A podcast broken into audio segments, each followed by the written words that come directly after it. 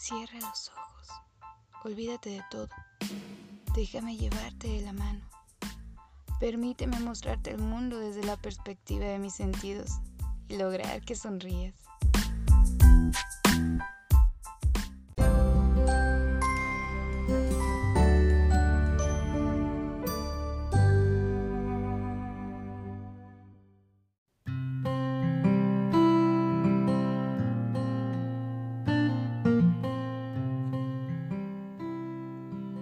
Pueblito de nombre Cuscatlán, donde la población no pasaba de 500 habitantes, se encontraba un telebachillerato que solo tenía 15 alumnos. Al terminar, la mayoría se dedicaría a trabajar la tierra de sus padres y uno quizás continúe con sus estudios. Cuscatlán está alejado de la capital. Llegar ahí implica subir gran parte de la montaña donde las puntas de los árboles se pierden entre la niebla y dan la sensación de tocar el cielo. Un frío constante. Por ratos cae agua-nieve. Puedes escuchar al viento susurrar, los árboles crujir, un aire limpio que te llena los pulmones. Conforme te vas acercando empiezas a ver el humo salir de las casitas de madera. Otras más de adobe. Era muy difícil acceder al lugar. La mitad del camino es terracería y ese año por las lluvias se habían dado muchos derrumbes. Todos los días a las siete y media de la tarde-noche sonaban las campanas de la iglesia.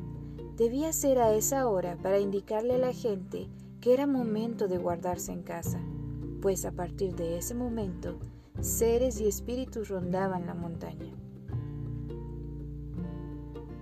Ese ciclo escolar llegó al pueblo un nuevo profesor, eran escasos los maestros que se animaban a subir y pasar sus días sin comunicación. El maestro Agustín había sido asignado a esa comunidad y se llevó con él a su hija Matov. Era padre soltero. Su madre había fallecido durante el parto. Decidió llamarla así porque significa luz de luna. Y desde la noche de su nacimiento, ella fue su única luz. Matov tenía 17 años. Cursaría ahí su último año.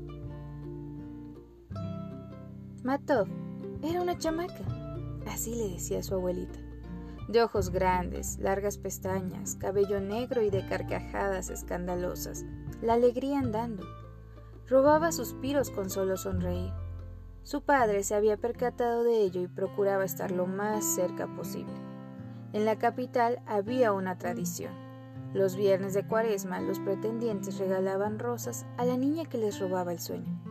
Esos viernes es cuando más presente estaba Agustín, para lograr quizás así ahuyentar a más un osado. Pero terminaba con resignación, ayudando a cargar las rosas que le regalaban a su pequeña pícara. Vaya edad, cuántos cambios y tú sin madre que te guíe, Matov. Solía decirle eso a Agustín y después recomendarle que en la noche le pusiera hielos a las rosas para que le duraran más. En los pueblos se acostumbra que al maestro le dan un pequeño cuarto para que ahí viva sin gastar en renta. Y algunas familias se turnan para darle sus alimentos, pues es bien sabido que tanto en la capital como en los pueblos se está igual de jodido. Y el maestro viene a apoyar con los escuincles lo más que se pueda. Llegó el primer día de clases. A las 2 a.m. había comenzado a llover y las calles eran lodo. El frío se podía sentir en los huesos.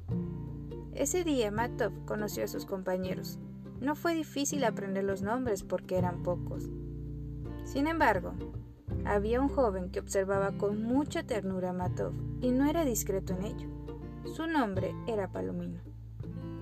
Solía salir corriendo al final de las clases pues debía ayudarle a sus padres con los chivos y las vacas. Por las noches, a la luz de una vela, hacer las tareas de computadoras, celulares o acceso a Internet ni hablamos. Las únicas consultas de información eran en la pequeña biblioteca que había en su escuela, que se había logrado con algunas donaciones de libros organizada por la esposa del gobernador, y las pocas obras que llegaban a agregarse era por el maestro en turno, como una muestra de cariño por los alumnos que dejaba y los que llegaran, un mensaje de no rendirse y seguir estudiando. Matov era peculiar. Para su edad, Se hubiese esperado que estuviera inconforme por el pequeño cuarto de madera al que habían llegado a vivir. Pero no fue así. Tenía la cualidad de adaptarse a cualquier situación. Se encontraba maravillada con las hermosas vistas que la sierra ofrecía. El poder andar entre la naturaleza abrazando árboles que parecían infinitos, atrapando ranas de color verde claro intenso y ojos rojos, acariciando a las vacas y sus becerros. Le encantaba ver a los conejos saltar entre los arbustos moviendo su nariz, comiendo y brincando con gracia, la cola esponjosa y sus largas orejas que parecían parte de su danza. Sintió un poco de pena cuando descubrió que también saben muy ricos. Amaba estar en un bosque y la generosidad de las personas que habitaban ahí, la amabilidad y sencillez, el respeto que sentían por su padre Agustín. Le divertían las mamás que por la mañana encaminaban a sus hijos hasta la escuela y pasaban a decirle al profesor, si mi hijo no pone atención, no lo dude, y dele un buen coscorrón o reglazo. Cualquier método le vendrá bien a su atención que suele fugarse por momentos. Ay, maestra, debería de ver a José. Vive en las nubes de este muchacho. Y si no hace la tarea, me dice para que en la noche su papá le dé unos debidos cinturonazos. Agustín no creía en esos métodos de enseñanza, pero le reconfortaba saber que tanto la madre como el padre estaban al pendiente del desempeño académico de sus bendiciones. Un fin de semana que Palomino andaba pastoreando, se encontró a Matov. La vio desde lejos porque solía usar una chamarra roja y se podía apreciar que estaba abrazando un árbol como de costumbre. Le divertían sus ocurrencias, le gustaba verla cómo disfrutaba que sus pies se hundieran entre el pasto y el lodo.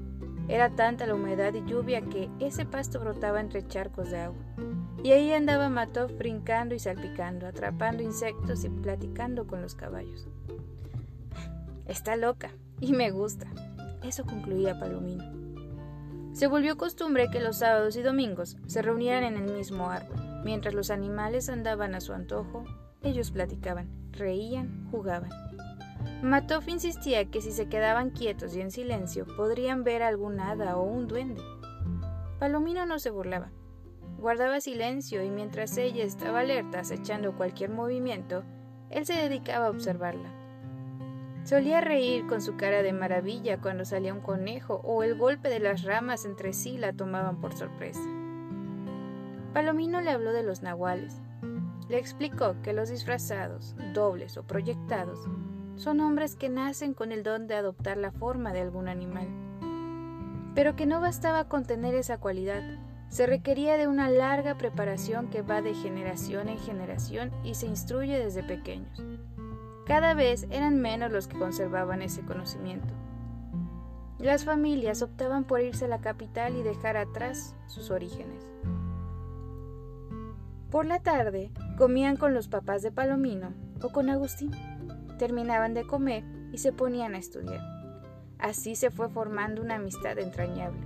Eran inseparables y nadie tenía problema con eso. En julio llegaron las lluvias intensas. Este año era muy distinto.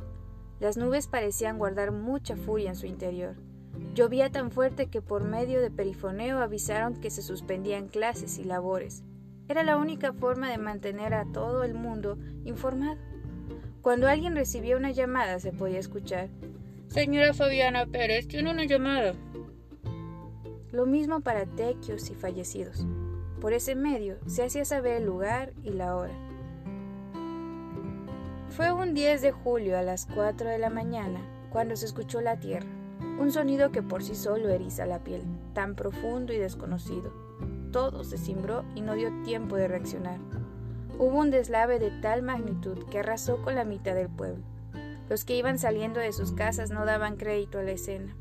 Empezaron a organizarse. Algunos rascaban con sus manos la tierra. Otros traían maquinaria y otros más a sus bueyes para jalar la tierra. La desesperación era mucha. Debajo de todo eso se encontraban amigos, familiares, vecinos. Todos dolían por igual.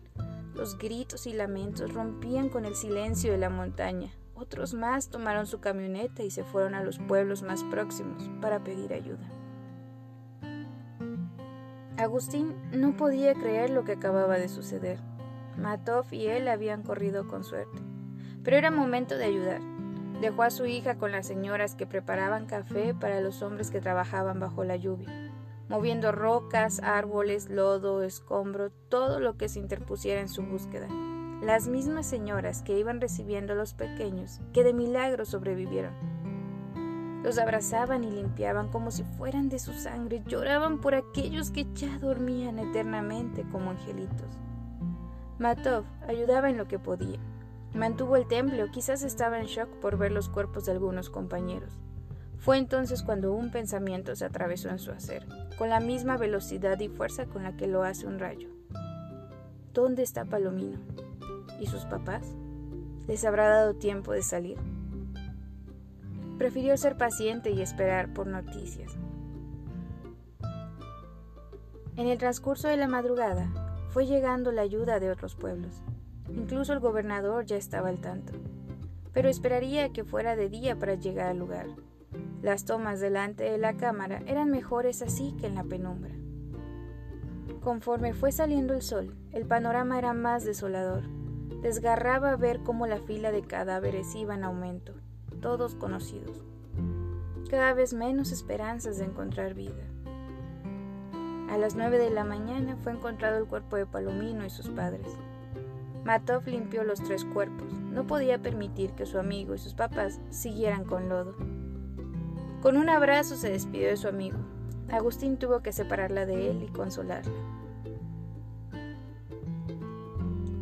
Llegaron todos los apoyos posibles. Marina, ejército, donaciones. Enterraron a sus seres queridos y poco a poco el pueblo fue retomando sus fuerzas. Sobrevivió la mitad y en sus rostros se percibía el dolor, pero continuaron. Transcurrieron los meses y Matov se armó de valor para regresar al lugar donde se reunía con Palomino. El silencio se le hizo cruel. No quiso abrazar ningún árbol. Se mantuvo ahí de pie, llorando por ese amigo que ya no estaba. Ya no volverían a bailar bajo la lluvia ni a escucharlo reír con sus historias. Estaba ahí, en medio de la nada, sintiendo como si un animal feroz la hubiera desgarrado por dentro. Un ardor en el pecho, un dolor intenso en el estómago que subía hasta la boca. La vista se le nublaba y las lágrimas no dejaban de brotar. Se tiró de rodillas en el suelo y siguió llorando hasta que sintió algo en su hombro. No estaba segura si lo estaba imaginando o en verdad algo se había posado sobre su hombro. Giró el rostro y ahí estaba, un ave, una paloma de color gris claro con un sutil plumaje negro en el cuello. Parecía un collar. Estaba posada ahí sin más con toda la confianza del mundo. Matov dejó salir su aliento ante la sorpresa. No quería moverse para no romper ese mágico momento. Palomino, ¿eres tú? ¿Qué estoy diciendo?